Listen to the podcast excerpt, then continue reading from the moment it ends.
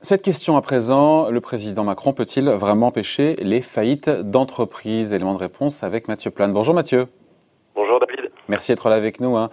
Économiste, directeur adjoint du département d'analyse et prévision de l'OFC. Vous avez regardé comme nous, on était 35 millions à regarder euh, le président hier soir qui nous a dit clairement aucune entreprise ne sera livrée au risque de faillite. Voilà.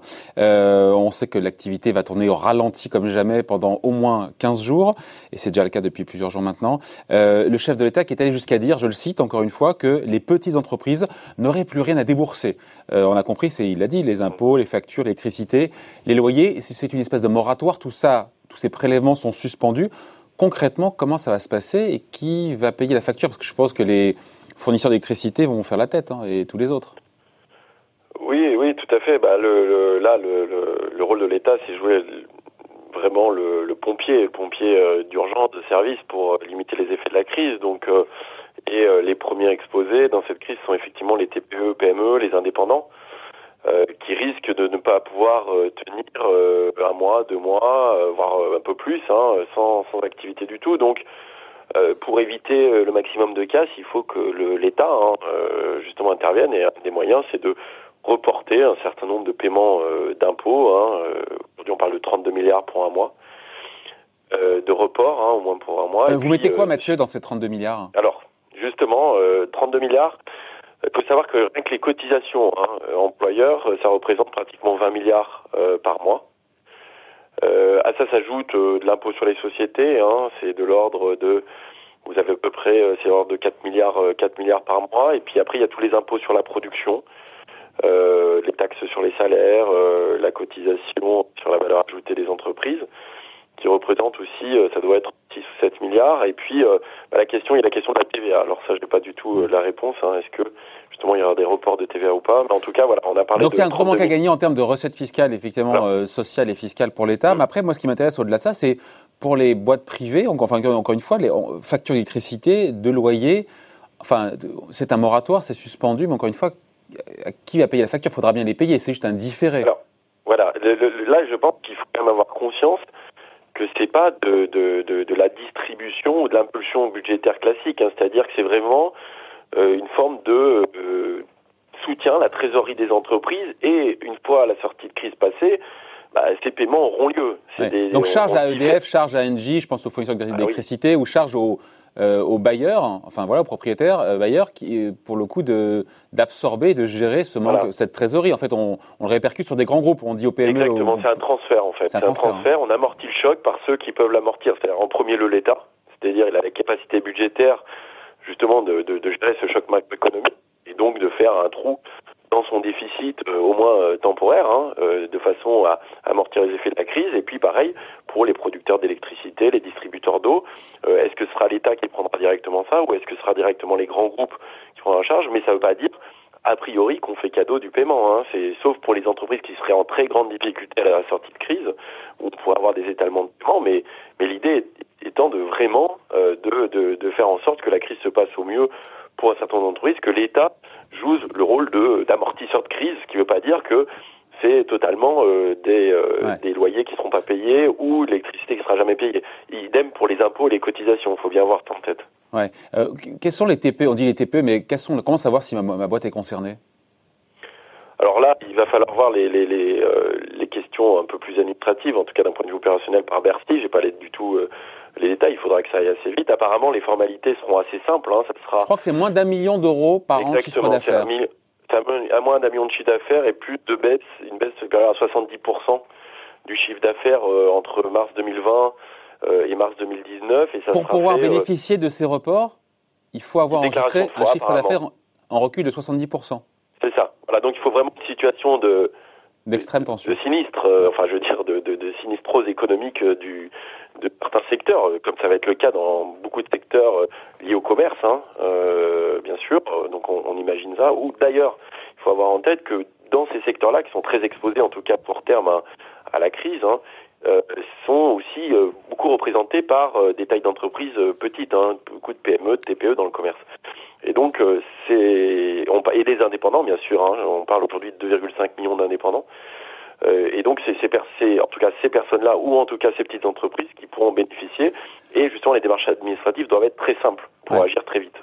Mathieu, il y a aussi hier Bruno Le Maire qui a présenté donc les modalités d'un fonds de solidarité pour en venir en aide aux PME justement et aux indépendants rentrant dans, cette, dans ces critères-là, moins d'un million d'euros de chiffre d'affaires, doté d'un milliard d'euros par mois. On dit 450 000 entreprises sont concernées.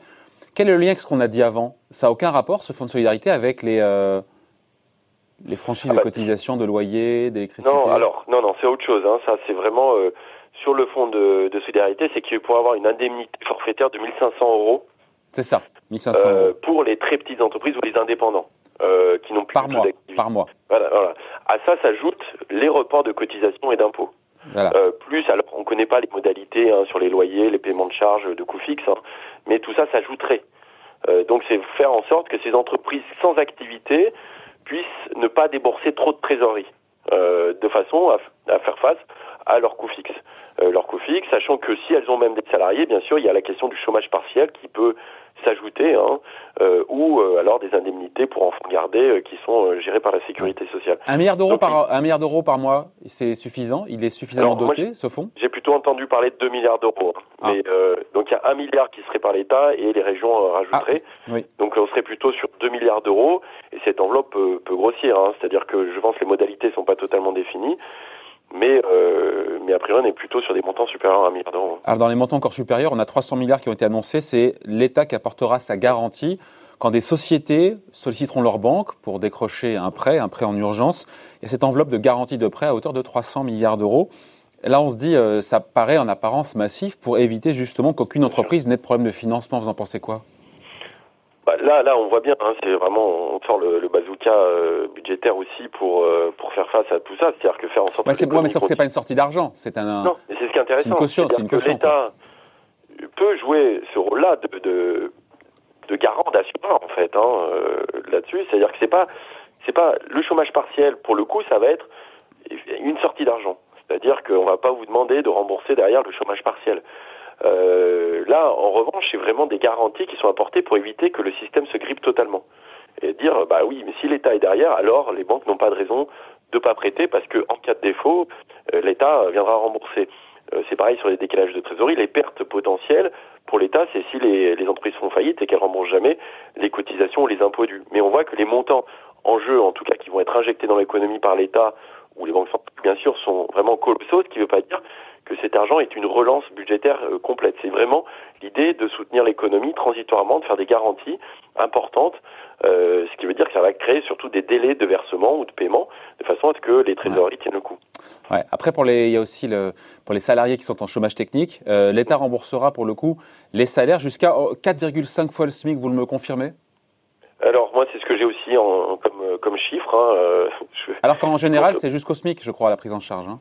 Oui, c'est ça. Donc euh, là, on est vraiment sur euh, quelque chose qui a une ampleur euh, extrêmement élevée, hein, qui est comparable, enfin très très peu comparable justement à ce qui s'était fait en 2008, hein, où ça avait été très limité. donc là, on voit qu'on va avoir un montant qui est déboursé important. Le chiffre qui tourne aujourd'hui, mais bon, bien sûr, il est très dépendant de ce qui va se passer et des choix que les entreprises vont faire et, et de, du gel d'activité. Mais on parle déjà de 8 milliards et demi.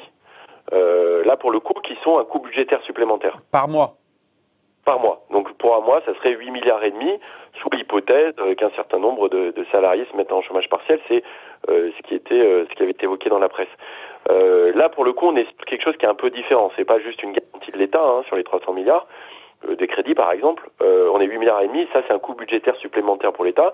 Et aussi, il y a un coût budgétaire en fait implicite dont on parle peu. C'est également le fait qu'on va reporter la mise en place de la réforme de l'assurance chômage qui devait générer un, milliard d'économies hein, pour l'assurance chômage. Donc effectivement, budgétairement, c'est un milliard, euh, un milliard en plus. Et puis après, c'est pareil, il n'a pas été évoqué toutes les dépenses supplémentaires qui pourraient être liées euh, justement euh, au, à la crise sanitaire. Et donc pour le personnel hospitalier, les heures supplémentaires éventuellement qui vont être générées, le matériel à habiter, un certain nombre de choses qui peuvent être assez coûteuses. Donc globalement, il y a un certain nombre de mesures qui sont prises un peu dans tous les secteurs, tous les domaines, pour faire face à cette crise. Et l'État, l'État joue vraiment le rôle d'assureur là-dessus. D'où les 45 milliards d'euros, euh, ce chiffre annoncé 45 milliards d'euros par Bruno Le Maire aujourd'hui de plan d'urgence. On a tout mis là, on a, on a détaillé pas mal de, de mesures. Il y a quasiment tout là. On arrive, on, et on arrive vraiment à 45 milliards. faire attention, c'est-à-dire que bon, on n'est pas là pour, encore pour faire les comptes, euh, euh, je veux dire, de, de, en détail vraiment, mais ce qu'il faut savoir, c'est que dans les 45 milliards, a priori, il y a les mesures de report de paiement d'impôts et de cotisations. Les effets budgétaires ne sont pas les mêmes, en tout cas à terme, que les mesures de chômage partiel. Donc je pense qu'on mélange un peu plusieurs choses, à la fois des garanties sur certains paiements, euh, ce n'est pas forcément 45 milliards à terme de déficit public en plus. Hein. Euh, le déficit public en plus passera certainement beaucoup par euh, les pertes d'activité, les pertes de recettes fiscales liées à la baisse de l'impôt sur société, la perte de consommation et de TVA. Euh, mais le plan de soutien de 40, 45 milliards, ce n'est pas pareil quand on compare le chômage partiel ou des reports d'impôts de cotisation. Je reviens à la question de départ, euh, Mathieu, une fois qu'on dit tout ça, est-ce que ce plan de soutien, ce plan d'urgence, qui n'est pas un plan de relance qui viendra plus tard, il est suffisant pour justement éviter des faillites en cascade. Le président l'a dit, aucune entreprise ne sera livrée au risque de faillite. Aucune. Bon, c'est un peu pieux ou vraiment c'est suffisant? Aucune, c'est c'est impossible. De toute façon, même en temps normal, il y a des faillites d'entreprises, donc on peut, c'est pas possible. C'est limiter vraiment le, une augmentation drastique des différentes entreprises qui euh, générait une crise plus structurelle, c'est-à-dire euh, avec des pans entiers euh, de l'économie qui seraient en grande difficulté, des entreprises qui mettrait la clé sous la porte. Et donc, là, donc les mesures sont assez massives. Ma question, c'est alors là, on va dire qu'on est quand même. Oui, je pense qu'on est quand même dans un, un plan euh, ambitieux, hein, euh, notamment pour euh, cette crise de trésorerie qu'on pourrait avoir ou de liquidité, enfin dans un certain nombre de de, de, de secteurs et justement l'État en permettant ça, enfin un certain nombre de choses, tous ces coûts fixes, tous ces paiements qui devaient arriver en les reportant, c'est une extrêmement bonne chose. Et bien sûr, la, la, la, très bonne mesure, c'est l'extension du chômage partiel et avec des montants beaucoup plus importants que ce qu'on avait auparavant. Donc on peut pas dire que l'État euh, reste les bras croisés. Au contraire, là, on a vraiment déclenché quelque chose d'important et qui me semble, euh, qui me semble bien ciblé. Voilà, merci pour ces explications. Merci beaucoup, hein, Mathieu. Mathieu Plan, donc économiste et directeur adjoint du département d'analyse et prévision de l'OSCE. Merci. Merci, au revoir.